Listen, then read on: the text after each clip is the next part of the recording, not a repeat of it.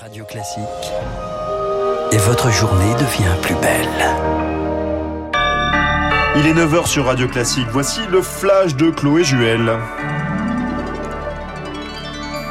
Au Canada, plus que quelques heures pour évacuer une des principales villes du Grand Nord du pays. Les populations sont forcées de fuir face à des incendies monstres.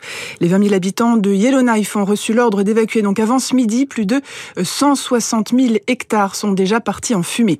Et en Espagne, sur l'île de Tenerife, les feux violents ont déjà ravagé plus de 3 200 hectares. Il s'agit probablement des incendies les plus compliqués des dernières décennies, selon les autorités.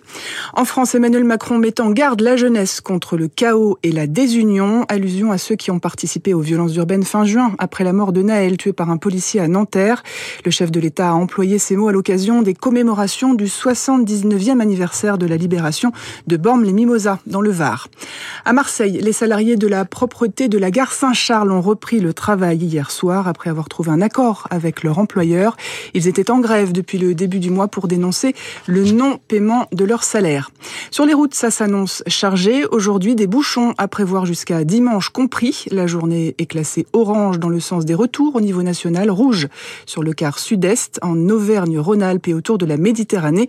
Demain, samedi, sera rouge pour toute la France. Le sport, pour finir après deux mois de combat, l'avenir s'éclaircit enfin pour le FC Sochaux-Montbéliard. Le projet de reprise a convaincu la DNCG, le gendarme financier du foot français et le comité exécutif de la FFF, la Fédération française de foot. Résultat, Sochaux échappe au dépôt de bilan et jouera cette saison en national, la troisième division.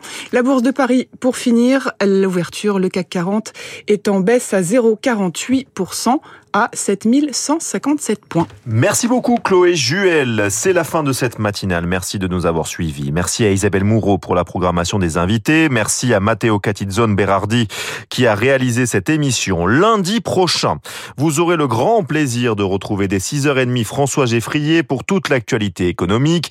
Je vous retrouve la semaine prochaine de 7h30 à 9h pour une dernière ligne droite estivale. Tout de suite, le meilleur de Franck Ferrand raconte.